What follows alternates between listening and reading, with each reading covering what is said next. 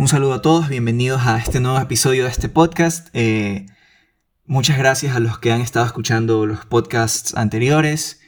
Eh, el día de hoy quiero traerles este episodio que básicamente vendría a ser una continuación de lo que estaba hablando en el episodio anterior de la personalidad. Así que bueno, eh, comencemos. En el episodio anterior estaba hablando con respecto a las diferencias individuales que nosotros podemos llegar a tener, ¿no? Con respecto a la personalidad y cómo, por ejemplo, hay personas que pueden ser un poco más conservadoras o pueden ser un poco más liberales, ¿no? Y había hecho la aclaración de que estos factores no solo son aprendidos, sino que también hay un, un componente biológico muy grande que influye en este tipo de eh, formas de interpretar la realidad, ¿no? Entonces, esto es algo que, de cierta manera, es un ejemplo muy general, pero es algo que se extrapola a los diferentes rasgos de la personalidad. Por ejemplo, eh, si tienes niveles altos de responsabilidad, puedes tender a ser una persona que le gusta planificar más las cosas, que le gusta de cierta manera tener más las cosas en orden. Y quizás si tienes niveles más bajos, es posible que no te interesa o no te moleste tanto el orden. De hecho, hay una hipótesis que todavía está por comprobarse de que el motivo por el cual hay personas que, se ven mucho más motivadas por, por este tema de la, de, de, los niveles altos de responsabilidad es que se da por una sensación de culpa. Las personas que en este caso vendrían a, tener niveles altos de responsabilidad como rasgo de su personalidad, tendrían más una sensación de culpa cuando sienten que no están ordenando su vida o no están haciendo algo productivo con su tiempo. A diferencia de personas que quizás tengan niveles más bajos, es posible que no sientan esa culpa, no sientan una sensación de, de deber o un sentido del deber de mejorar o de hacer algo con su tiempo de manera más productiva. Esto en casos muy bajos, obviamente, ¿no? Todos estos ejemplos que estoy haciéndolo por, por temas prácticos, por temas de practicidad, lo, lo, vamos a hacer en opuestos, ¿no? Niveles altos, niveles muy bajos, ¿no? Entonces, ¿Qué sucede con respecto a la personalidad? No estábamos hablando en el episodio anterior también de que es importante que nosotros podamos entenderla para poder entender mejor a los demás. Entonces, es importante porque así nosotros podemos identificar que nuestra forma de, actuar en el mundo y lo que nosotros, lo, lo que para nosotros es importante, no necesariamente representa una realidad o una verdad absoluta, por así decirlo. Pero sin embargo, eso no quiere decir que porque para ti eso que moldea tu personalidad, lo que para ti es importante, por ejemplo, si el arte es importante para ti, eso no quiere decir que para ti esa verdad que es tu verdad sea menos que la de los demás. Entonces, eso es muy importante, es una, es una cuestión que a mí me, me, llegó mucho tiempo como que llegar a esa conclusión, pero de cierta manera es algo muy bueno y muy funcional para que nosotros podamos eh, coexistir dentro de la sociedad, porque así entendemos que las personas tienen diferentes necesidades, ¿no? Y que yo debo respetar las necesidades de los demás y debo también respetar mis necesidades, atender mis propias necesidades, ¿no? Quizás esto también se relaciona con el primer episodio de, de que nosotros debemos, de cierta manera, identificar cuáles son bien nuestras ideas. Y parte de eso también es entender nuestra personalidad.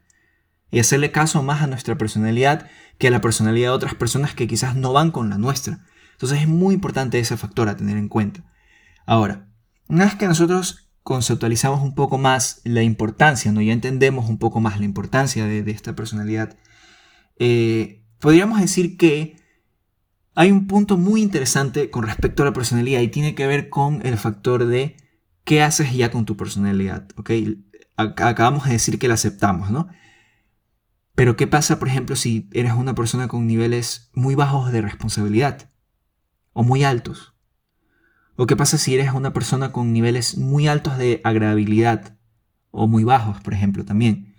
Pues que la idea no es que solo aceptes que, por ejemplo, tienes niveles muy altos de, determinado rasgo o medio altos de determinado rasgo, sino que busques la manera de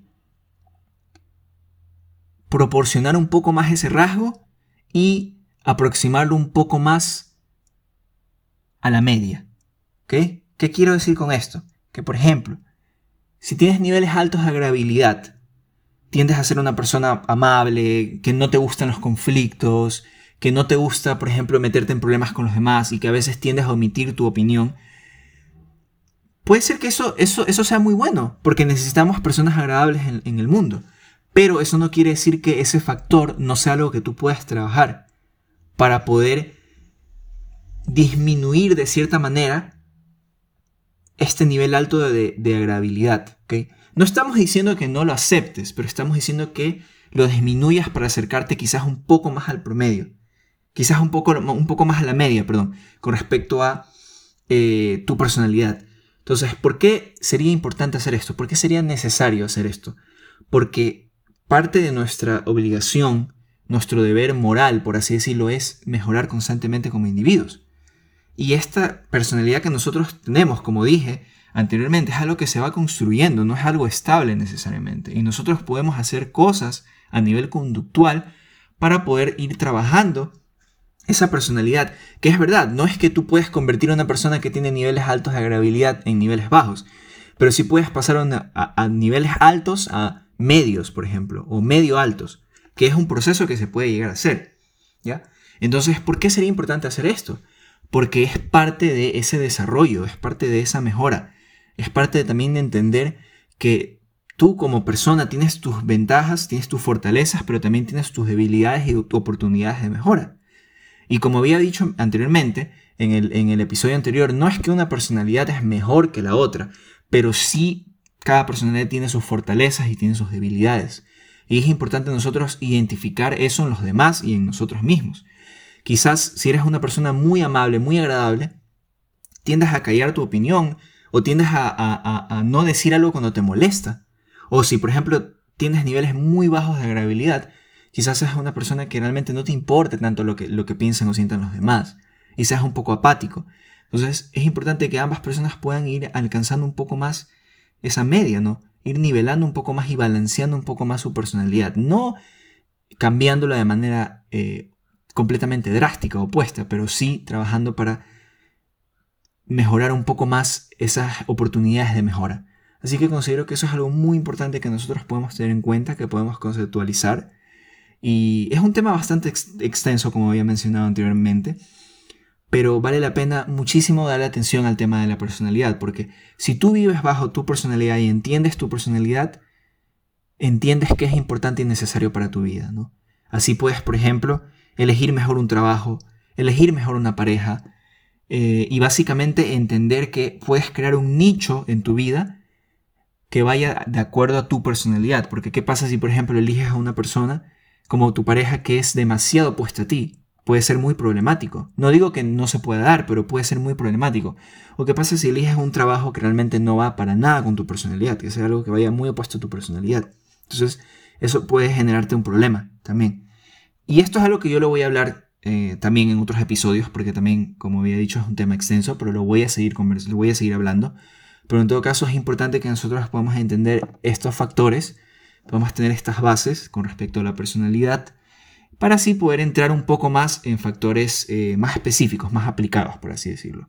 Pero en todo caso, podríamos decir para cerrar este tema que la personalidad vendría a ser este conjunto de rasgos que nosotros tenemos que van a moldear nuestra forma de actuar y ser y pensar e interpretar la realidad, que cada persona tiene estos rasgos en diferentes niveles, que el modelo de los cinco grandes es en sí el modelo con más sustento científico que se tiene hasta la fecha y que nosotros debemos trabajar de acuerdo a nuestra personalidad para potenciar nuestras fortalezas y para trabajar en nuestras oportunidades de mejora.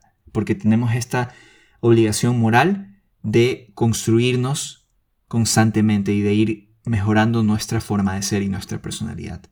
Así que bueno, eso vendría a ser todo por este, en este episodio. Yo les agradezco una vez más por, escuchar estos podcasts. Si por favor tienen alguna pregunta, háganla en mis redes. Estoy como arroba psic.luisbenenaula.